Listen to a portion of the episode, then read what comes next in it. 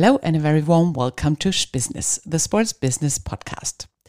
My name is Kim Scholze, and I regularly have the honor of talking to special personalities from the sporting good industry.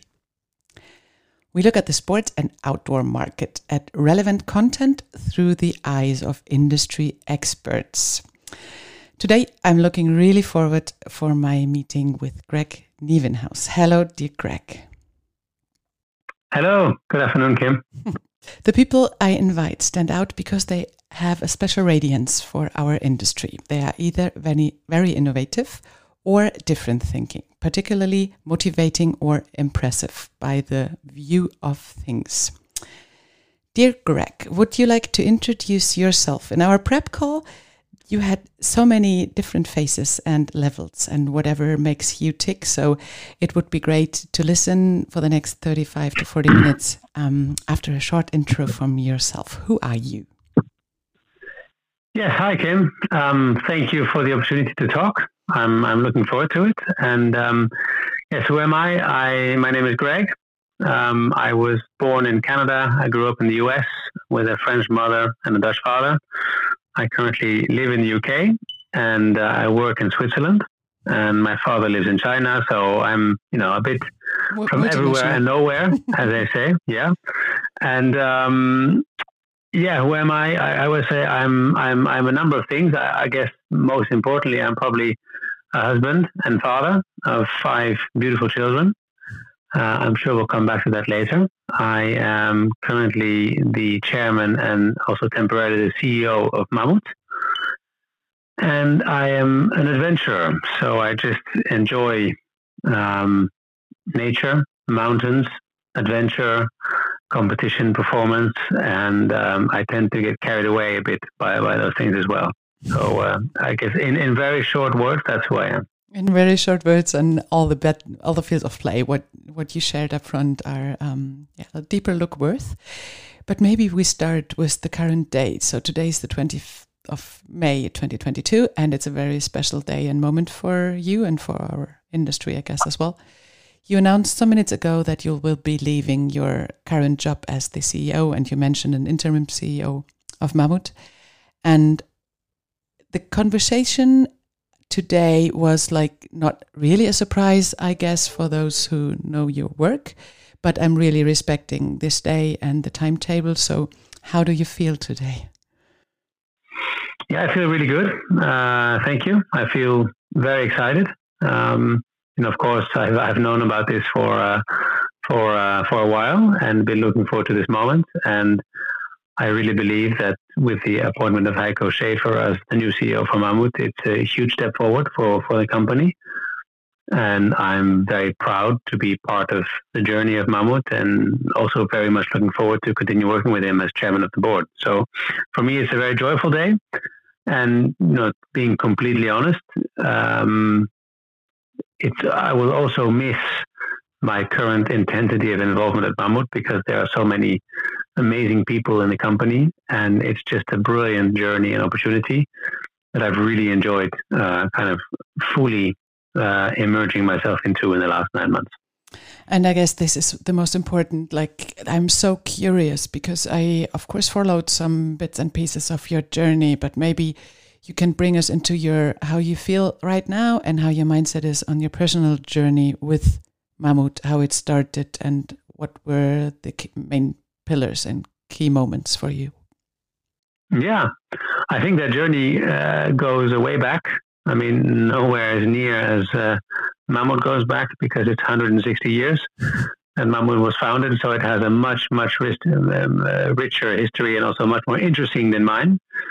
But um, my my journey with Mammut probably started in the in the late 1990s um, when I started to get into ski mountaineering and, and mountaineering and I owned uh, a jacket, and I was just so proud to have a, a three-layer Gore-Tex jacket from uh, from Mammut.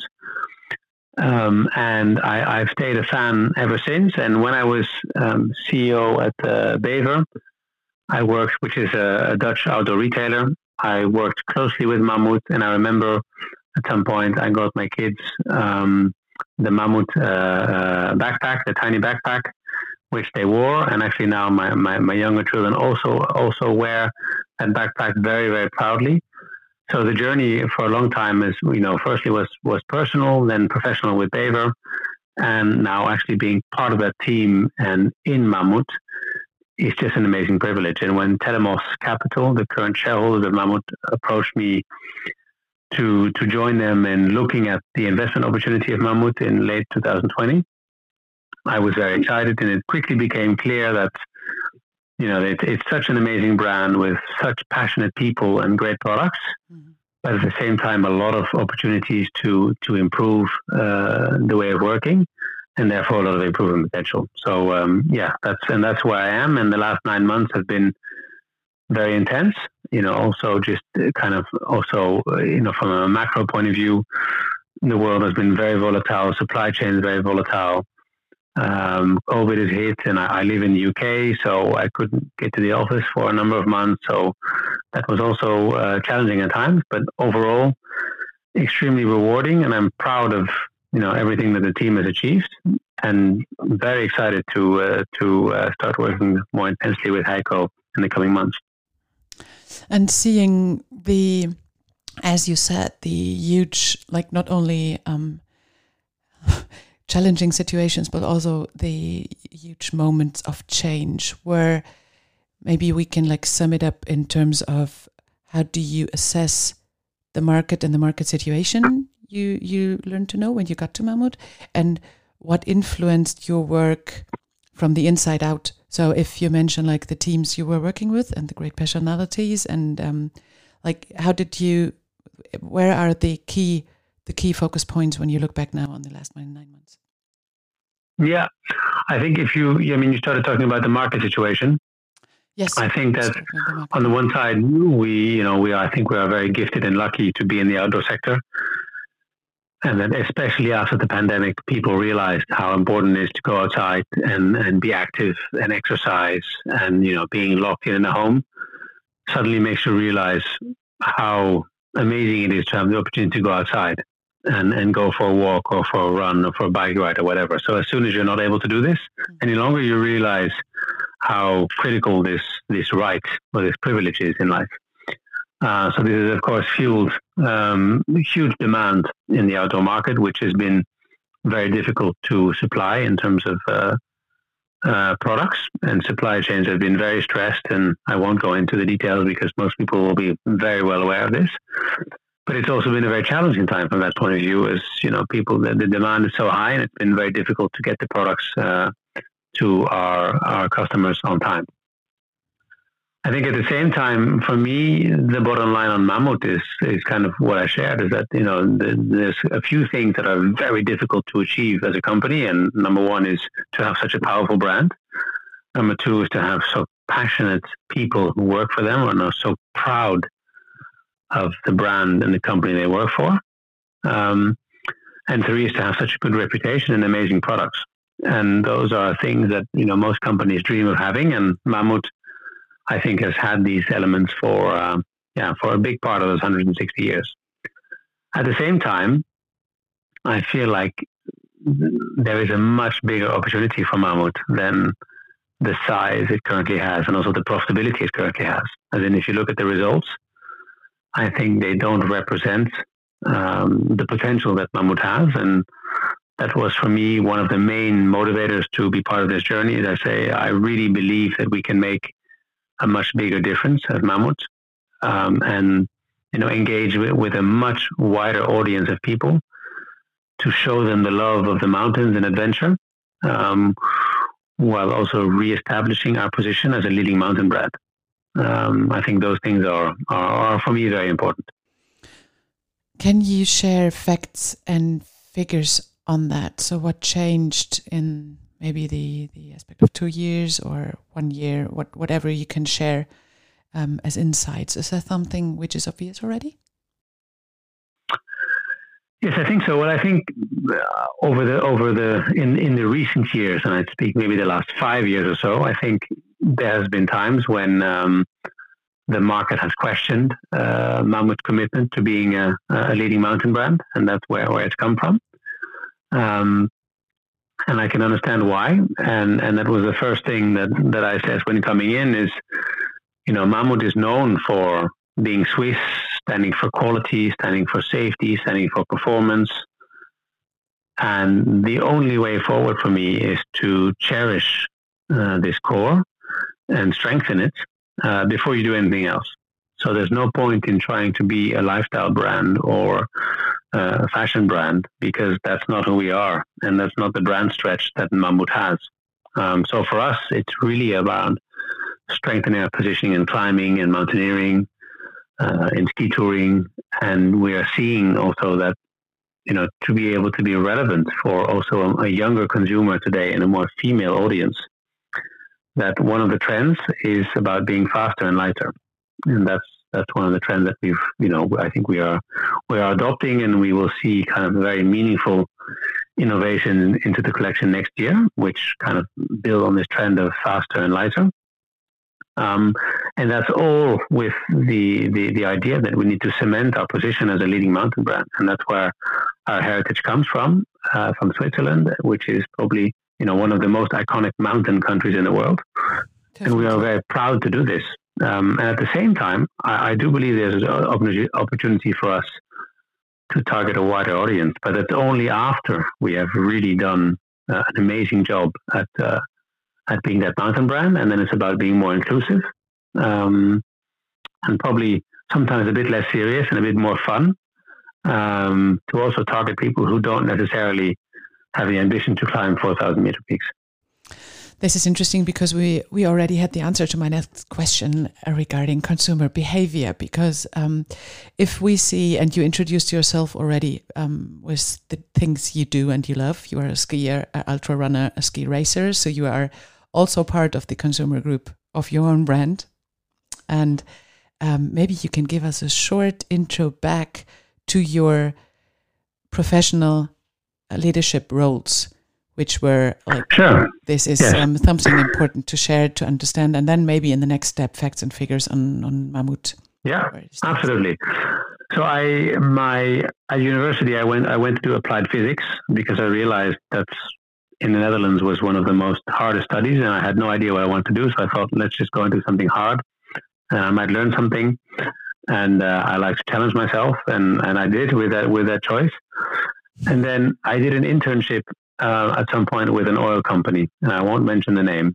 Um, but this was a very important lesson for me: is that the bureaucracy and the extremely slow pace of change and business was immediately uh, for me clear that number one, I do not want to work in an environment where bureaucracy uh, plays an important role, and number two, I cannot work for a company where I really don't believe in the purpose and, and, and the reason to exist of that company. Then I joined um, a strategy consultant, OC&C, and I had a great time there for seven years, but realized I want to be not only giving the advice, but actually delivering it. Because one thing I learned, very simply said, is that you're better off doing a good execution on a medium plan than doing medium execution on a good plan it's the execution is much more important than the idea itself. So then I, jo- I joined Bever, uh, which is the leading um, outdoor retailer in the Netherlands, and I was there for five years, and I had a, an amazing time. And after that, I, I joined um, Cotswold Outdoor and Snow and Rock, which was also part of the Cycle Surgery and Runners Need group in the UK, just after the acquisition. And this was also a great time, but uh, much tougher in the sense that the market was much harder. The integration was tough.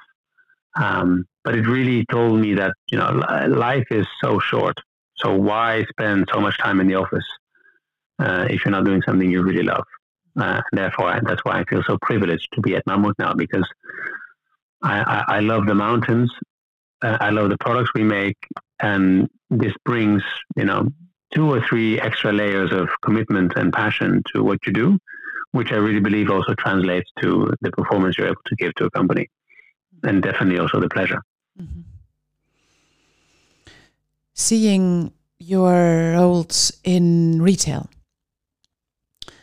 You mentioned um, already being the CEO for Bever for five years, and afterwards um, with Cotswold, and you had a you had a professional way on changing retail and seeing this for in the eyes, as I said, industry expert, being um, outdoor industry, like pushing in architects, what kind of changes do you see towards consumer behavior? And not only product wise as you already mentioned like lighter and other materials but how, how is the behavior changing if it comes to retail and what are your recommendations? Yeah i mean i think that i mean there's a lot of things to to mention and talk about. Um, but if i if i select a few i think i mean obviously you cannot not talk about digital um, it's it's incredible what has happened in two years' time with COVID. Um, so of course, any brand, any retailer needs to take digital very very seriously, and it's very easy to say, but I still think a lot of companies uh, struggle to execute this. I think even at Mammut, we've had our challenges um, on digital, and I think there's a long way to go. Um, so you need to be patient to make the right investments, hire the right people, but also really support this from the top.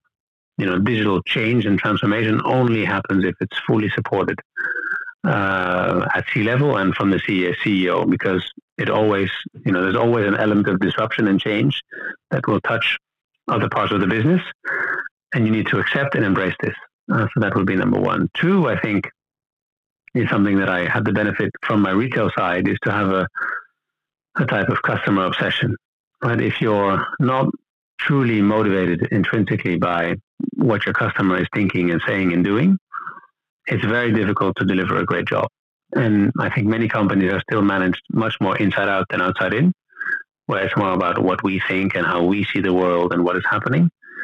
But in the end, the only thing that really matters is what customers are doing uh, and saying and I think therefore the focus on customer insights and data and being reactive and being agile and being quick to respond is uh, a very important skill nowadays. And again, very easily said, but not so easy to execute on. And I think this is also one of the challenges that Mammut has had over the past years is that it has not been that agile company, um, but it's been a big company. You know, I said, you know, 250 million sales, I mean, it's big. It's nowhere near some of our competitors, um, but it's still big and uh, and sometimes too slow and too complex. And if we can simplify uh, the business model so that we can be more reactive and more responsive to what our customers need, I do think that will give us an incredible advantage. This is so so um, heavily important to understand in the roles, and you're giving the perfect bridge to leadership.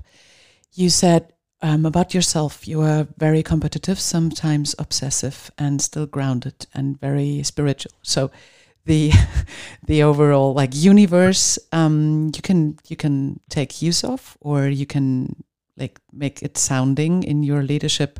Seems to be not only impressive but also very interesting to share the most important um, pillars or inspirations for other business makers.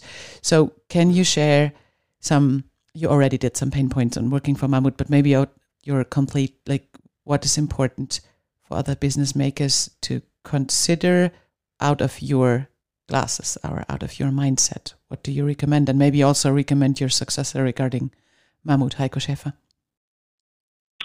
Well, I think if, if I share, I think what has been important uh, for me, which I think applies to any any situation leadership, is that uh, first of all, it's around focus is that you can only do so many things.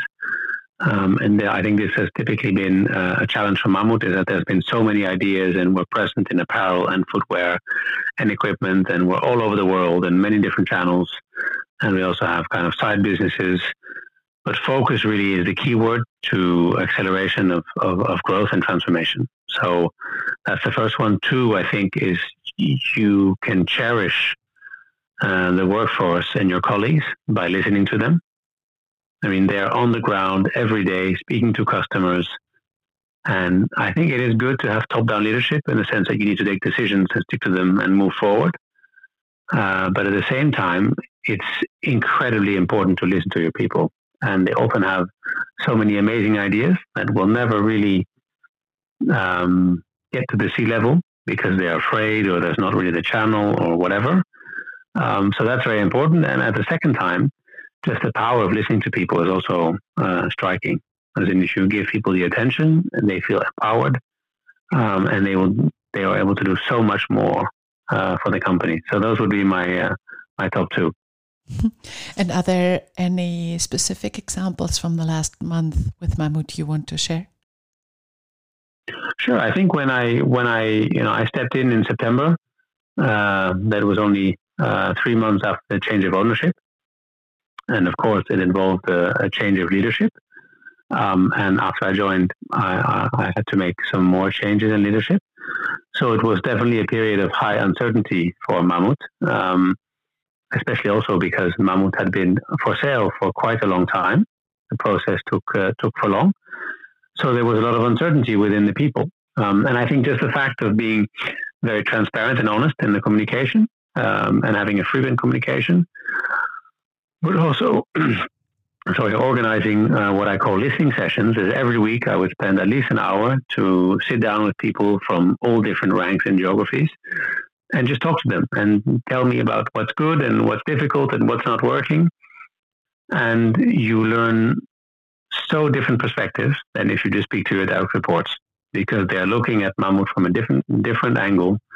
They are speaking to the customers. They are just you know, and you get such a different perspective that allows you to take a step back and really kind of put into perspective what you're doing yourself. Um, so I think that that has been extremely useful for me as an example. Mm, thanks for sharing, Greg. And the most impressive thing when we started um, our upfront communication and conversation was that there are certain pillars in your life which really make you think different and which um, brought you to a different, let's say, perspective on personalities, on listening, and on life changing moments. Is that something where you can share, because that's still belonging to your life path? um, yeah, you had some some different situations in your life, and they definitely influence what you're doing and what's important in life. This is what you shared. So maybe you can. Yes, yes, yes. I mean, there's quite a few moments where I could pick off, but I think two uh, come to mind. One is kind of in the early 2000s. I was still at university and I was doing more and more mountaineering. And we, in 2003, with a number of friends, I went to the to Nepal to climb and ski down a number of 6,000 meter peaks. And it was eye opening for me, and I loved it. And when I came back, the only thing I could think about is I want to go back and I want to go higher. And with one of my best friends, Joost, we decided to plan for an expedition to climb and ski down an 8,000 meter peak. And in this, we would be the first Dutchman. And, you know, there had only been like 20, 20 people who had ever skied from a summit of an 8,000 meter peak. And when we announced this, we were declared uh, crazy by my parents, his parents, our friends, but also a lot of prominent people in the climbing industry who just said, you know, they're young, they're not experienced, they can't do this. And funnily enough, that was exactly the motivation I needed to decide for myself. This is the project, and we're going to do it. Uh, and that's a bit, you know, I think a strength of mine and also a weakness is that I can get quite obsessive. In this case, I did get quite obsessive, and in the end, we pulled it off. And it's it's it's a it's a lifelong memory, of course, and and many many learnings on that journey, um, which mainly are around you know teamwork, perseverance, um, and that hard work pays off. And I think kind of the way I, I often say it is that if my mind uh, can believe it um, and my heart can conceive it, then I can achieve it. And I think there's a lot of truth in that. And that's also, you know, doing a lot of ultra marathons like the UTMB. That's usually the mental game you're playing.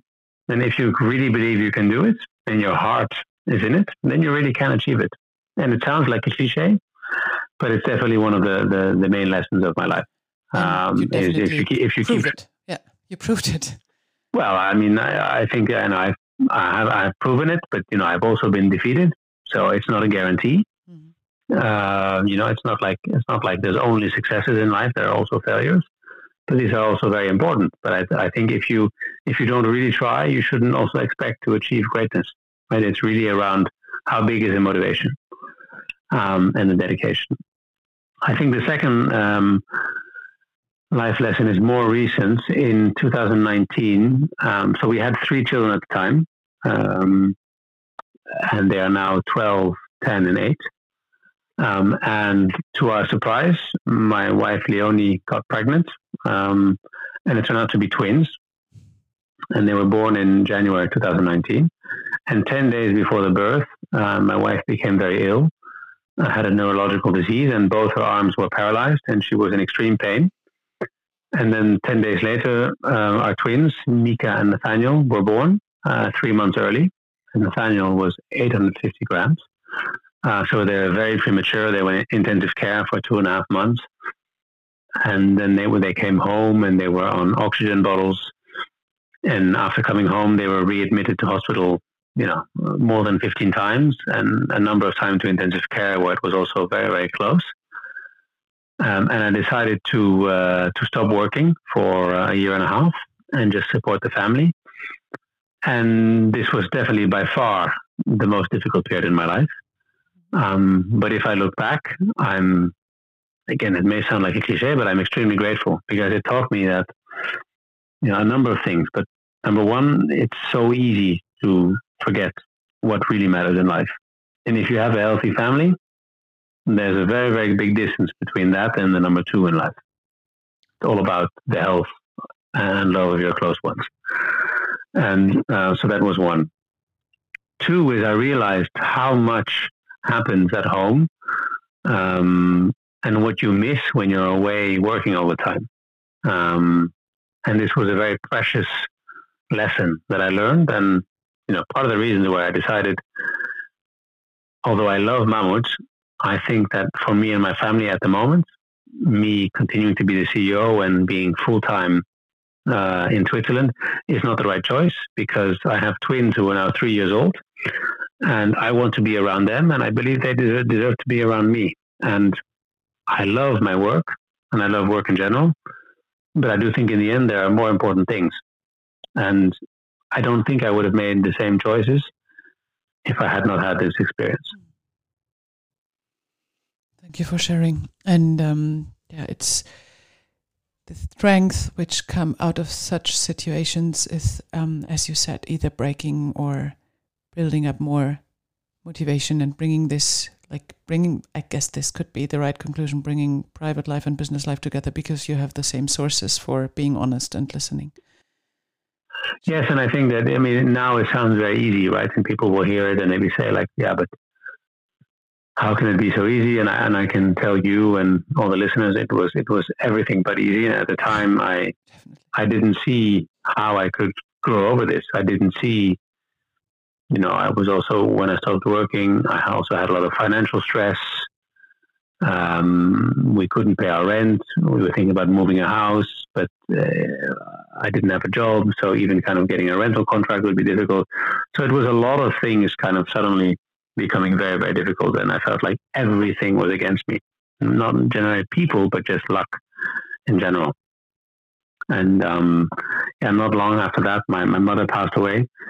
Um, and I also felt like, okay, you know, something is really against me. But, you know, uh, if, if you keep belief and positivity, at some point uh, faith uh, changed. And if I look back now, it feels like such a long time ago that I was in this situation. And I feel so blessed with what I have now.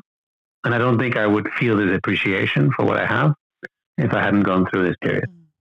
And without looking at any cliches, I think this is exactly what what comes up if you do a lot of things in life and do a lot of like energy energy resourcing systems. It all comes to family and leadership and sports and everything. Can you share what your main source were at that time? Sorry, the source for what? For your strength. Hmm. Um, yeah, I mean, the first thing that comes to mind is I don't know. I have no idea hmm. um, where it came from. But uh, I do believe that every human being um, has a very kind of instinctual um, trait for survival. And I think somehow for me that survival is also about trying to be the best I can. Um, and when I was young, I, I was swimming a lot and I always wanted to be the best. And it didn't really matter what happened in the day as long as I would win in the pool after school. That wasn't, the, and I, I just got a very strong motivation and satisfaction from that.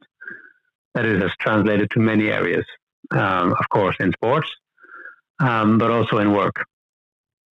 Uh, but that, that, that trait also has uh, pitfalls, right? Because in the end, um, I've done a lot of individual sports. I've also done a lot of team sports. But in business, it's not about putting yourself forward. It's about actually, especially in the CEO role, it's about putting the team forward and the people forward.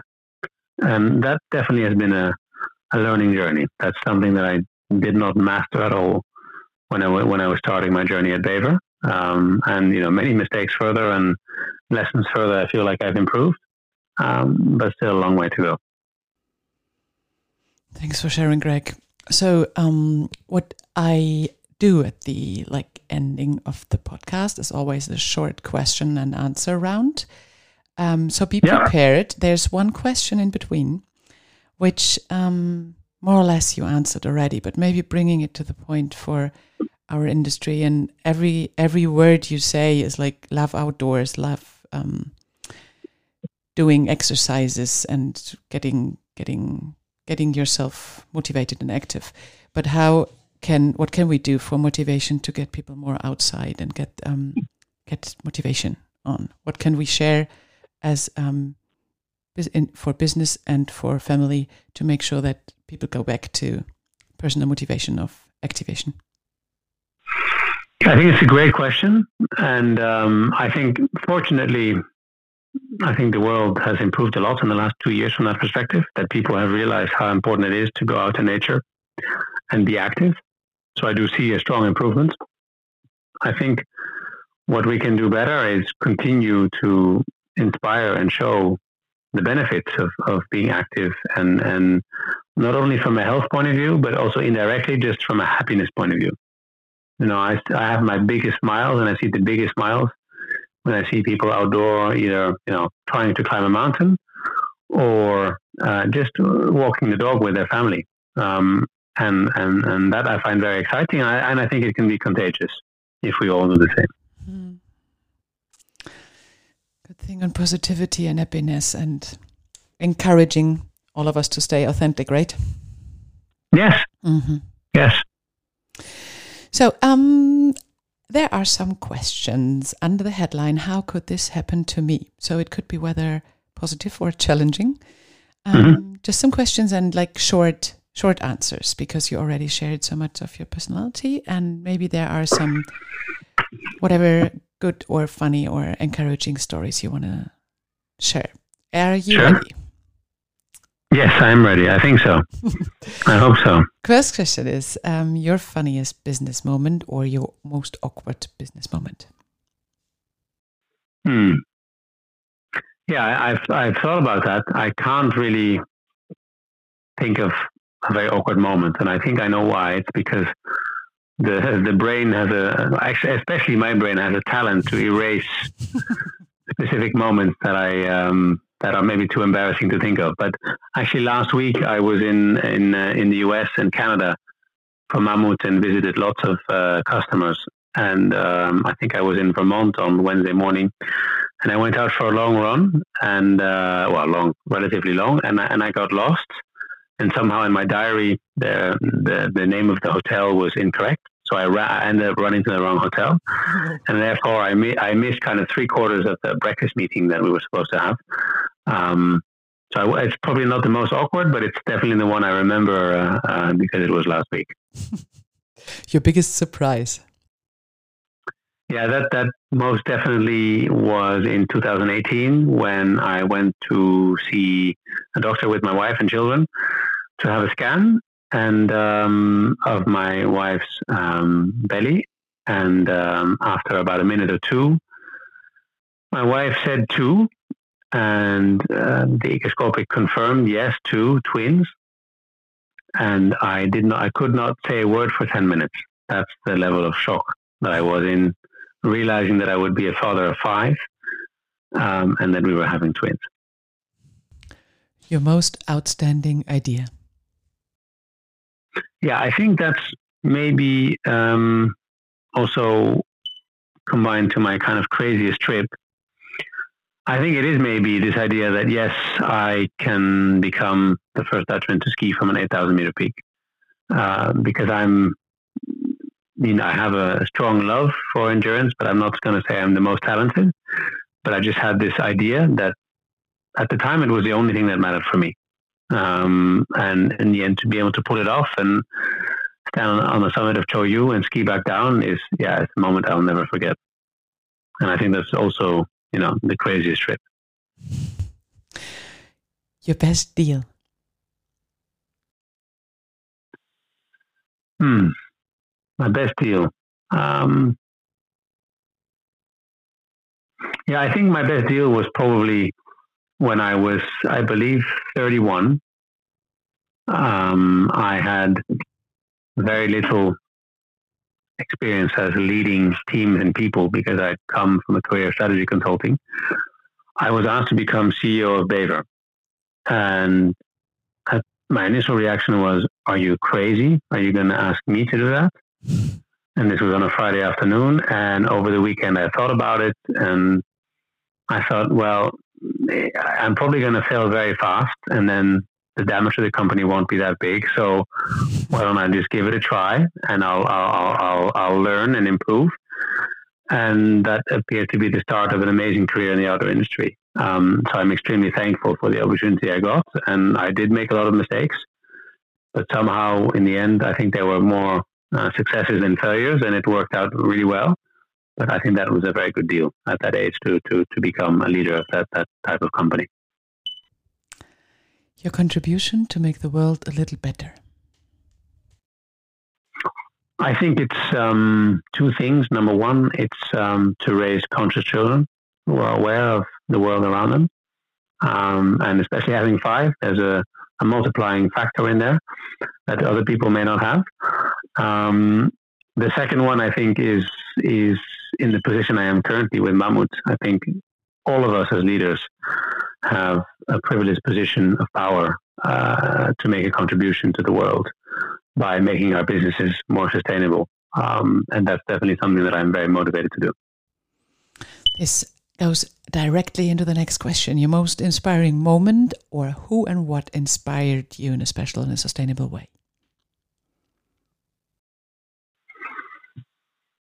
Hmm. The long silence. Let me see if I can come back to that question. Nothing comes to mind immediately. You already answered the next one in the last question. Your most reliable source, or are there beliefs for your work? Yeah, I think my most reliable source is my wife, Leonie. Um, maybe slightly rephrasing it, I'm not sure she's the most reliable, but she's definitely the most valuable source as in she talks a lot, so I can't believe everything she says. But she is my my creative brain. Uh, so when I have a problem or an issue or a concern or a doubt, I will ask her, and she will usually be the one that helps me kind of see it from a different perspective and and, and find a, a different solution. So Leonie is definitely uh, my most valuable source for personal, but also business problems. What do you want to share? What you recently consumed in terms of a book or a podcast or a film? Mm, yeah. Uh, I mean, from a book, it's not super recent, um, but I think still one of my favorites is Good to Great, which of course is a is a famous um, business book. I think most recently, I think the book around the culture of Netflix. I really, really enjoyed, mm-hmm. uh, particularly around kind of creating talent density in a company and providing freedom. Uh, I think was was very inspiring to to hear that. Thank you very much. And how can people get in touch with you? I think the best way would be to try and catch me on a mountain. Um, but I think you'd have to have quite a bit of luck as well. Uh, so LinkedIn is probably uh, an easier place to uh, to get in touch, and I'd, I'd love to hear from you.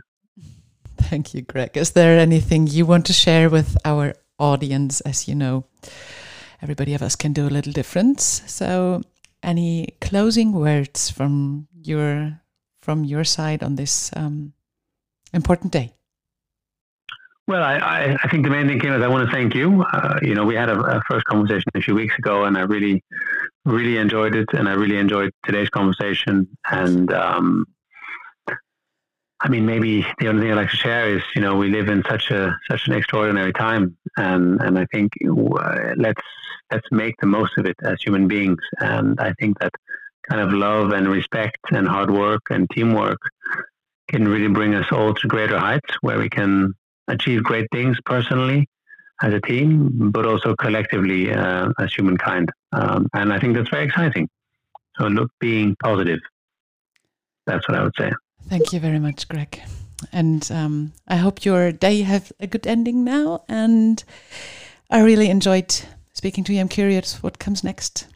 Um, hope to to meet soon in person, but stay in contact anyhow. And thanks for your time and sharing all your thoughts. Thank you very much, Kim. It was a, it was a great pleasure. Thank you. And to all our listeners, if you liked what you hear, so recommend us to all your business buddies and to your friends to make sure that all the great voices, which are part of my podcast, can rule the world. Take care and goodbye.